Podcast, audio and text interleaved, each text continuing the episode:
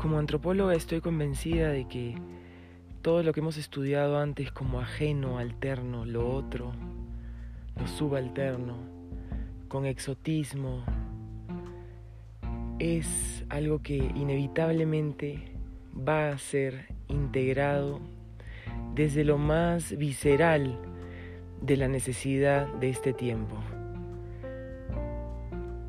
Creo que lo que olvidamos en formas diferentes de organizarnos